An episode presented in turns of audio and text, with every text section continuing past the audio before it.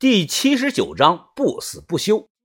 扑通！我和豆芽仔把人扔到了水塘里，因为背上绑了一块鬼仔岭的石雕，下沉的很快，水面上只留下了一串泡泡，咕嘟咕嘟的。深夜林子里传来几声怪鸟的叫声，豆芽仔紧张的来回看了看，说：“哎，疯子，没人看到了吧？”老胡住的小房子啊，没有动静，周围一片黑灯瞎火。我说：“应该没有人看到，快回去吧。”把头说：“还有安排。”吴丑被我们弄死了一个，但于哥他们也受了不同程度的伤，这代表着双方再无缓和的可能。一个小时后，我他妈这咋回事啊？这是我怎么知道呢？你抬稳点豆芽仔喘着气，我快抬不动了，这起码得两百多斤啊！抬不动也得抬，先吞到山洞里再说。一路上山，我胳膊腿都酸疼啊。也是咬着牙强撑着，总不能把人扔下不管。很是奇怪呀，红眼睛睁着眼，呼吸均匀，但全身上下一动不动，手脚也不能弯，就保持着站立的姿势。没人知道他怎么会变成这个样子。豆芽仔说是怎么成了木头人了？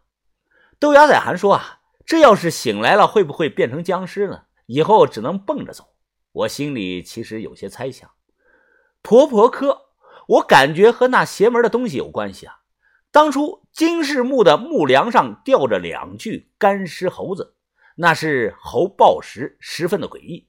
来源可能是明代早期在西域活动的某种僧人教会。如果是催眠呀，电视里演过，一个人头脚放在凳子上，绷得笔直，中间悬空，人踩上去都没事回到山洞里，升起火堆。小轩帮阿春擦洗后背的伤口，猴子抓伤的，我就看了那么一眼，就看到阿春的背后的两根吊带把头，哎，于哥，你们看，这就是睁着眼睡觉啊！这豆芽仔在红眼睛面前来回的晃手，让他缓缓，说不定明天就好了。把头，你说那个猴子怎么那么奇怪呢？我问道。哦，把头说啊，现在耍猴的少了。在以前旧社会，天桥上卖艺的耍猴和耍蛇的是两门赚钱的手艺。我年轻时跟着刘爷南下，看到过有种猴啊，叫药猴，应该是从小被喂药。那个猴子受不了啊，往往和猪、牛、羊、马、狗干那个事儿啊。那个事儿是什么事儿啊？豆芽仔呢？插问了一句。把头皱着眉说：“你说什么事呢？”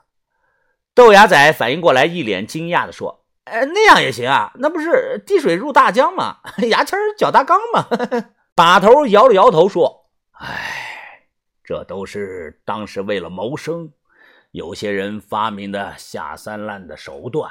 那些看客啊都没见过，觉得有趣便会留下来看，当然看完了也会扔一些铜钱。”豆芽仔说：“哎，把头，那你这么说，那个红脸猴是以前的那种药猴吧？被人拿药喂的长大了，人喝了尿呢，等于吃了药，就像吃了兴奋剂一样的亢奋吧？”我想了想，还真有可能。现在的运动员参加大赛，第一件事啊就是做尿检，这可以证明尿里含有某种药物的成分，只是猴子尿劲儿更大。于哥，听到了没有啊？不是狐狸群比谢启荣强。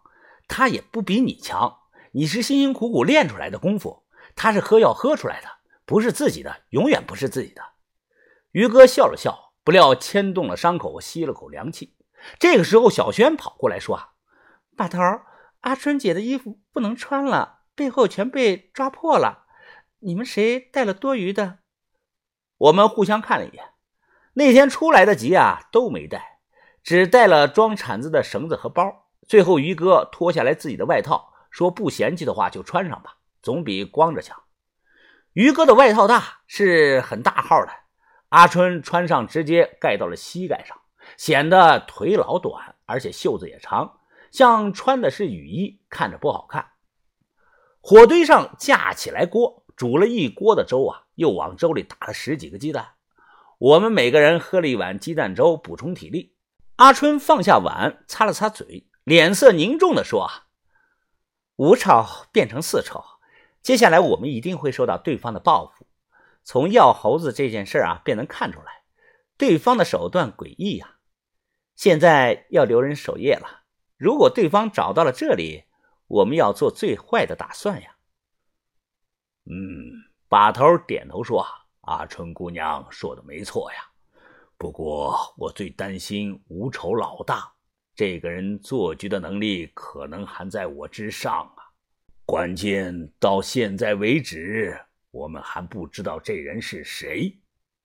是啊，我暗想：龙猴子是狐狸群，吸鼻子是村口的老头，药箱子是小卖部的老板娘，小矮子是医院出现的那个小女孩。可能这个小女孩有几十岁了吧？那么他们的老大是谁呢？战国墓里到底有什么东西？一连两天，我们不敢从山洞冒头。夜深人静时，小妹啊会掏出一把口琴来吹，声音很低，有时我们都听得入迷了。阿春解释说：“啊，不好意思啊，各位，我小妹从小就一直喜欢吹口琴，习惯了。如果不吹不锻炼，她都学不会说话。”说着话，阿春抹了抹眼，有些情不自禁地说。小妹啊，从小跟着我受苦了。于哥笑着说：“哪里啊，很好听的，跟小鸟唱歌一样。”呃，把头啊，我都快憋不住了，这都几天了。豆芽仔站起来说：“咱们还要藏多久啊？东西都快吃完了，水也快喝完了，咋办呀？这得想个办法呀。”把头总是说那句话：“等等，再等等看。”红眼睛还跟个木头人一样不会动，我都怀疑他已经成了植物人了。见我们这样，阿春笑着说：“哼，怎么都垂头丧气的？这个精神状态可不行啊！这样吧，闲来无事，我们姐妹给你们表演一段口技吧。没有一桌一椅，一扇一尺，阿春就用饭盆替代。他当的用筷子敲了一下饭盆，用沙哑老人的声音说道：‘老婆子，今儿个晌午咱们吃什么呀？’”小妹用老太太的口气说：“老头子，昨天米缸就空了，今儿个晌午无米无菜，只有糟糠半盆儿。”这个时候，阿春又换成小孩子的声音说道：“爷爷，爷爷，我不想吃糟糠，我要吃米。”马上又变声音：“孩子啊，哎，南边打仗了，糟糠两天也没了。”好啊，好啊！豆芽仔连连的鼓掌，说：“换一个，再来一个。”第三天傍晚，天色昏暗，天气预报说啊，近期有可能有雨夹雪。我们正在山洞里烧水，忽然听到有脚步声。于哥立即起身，紧张的看着洞口的方向。不多时啊，一个二十多岁的年轻人急匆匆的跑了过来。我们不认识这个人，可可找到这个地方了，累死我了。我皱眉问：“你是谁？我们认识吗？你怎么找到这里来了？”年轻人喘着气说：“啊是是是，田哥告诉我的，他让我叫你们下山去村口等。”收拾收拾东西，走吧。把头说。傍晚时分，跟着这个年轻人呢下了山，在村口等了有十多分钟，远处开来了一辆大巴车。这个大巴是从附近村里到县城汽车站的。每天来往两次，会路过田广洞村，上午一趟，下午一趟。大客车是越来越近，我突然看到握着方向盘开车的竟然是季师傅。车停稳，门打开，人陆陆续续的下车，都是二三十岁的年轻人，总共下来有三十多个人，每个人都面无表情。间隔了有五六分钟，紧接着又开来了一辆大巴车。开车的不认识，从车上下来二十多个人，这车人的岁数啊大一些，大概都是四十岁左右。村民不时对这里是指指点点，不知道出了什么事儿。我小声问道：“季师傅，这些人来干嘛的？填码头的？”季师傅拍了拍我的肩膀说：“点把头还没到，还要上人，再从老家赶来呀。”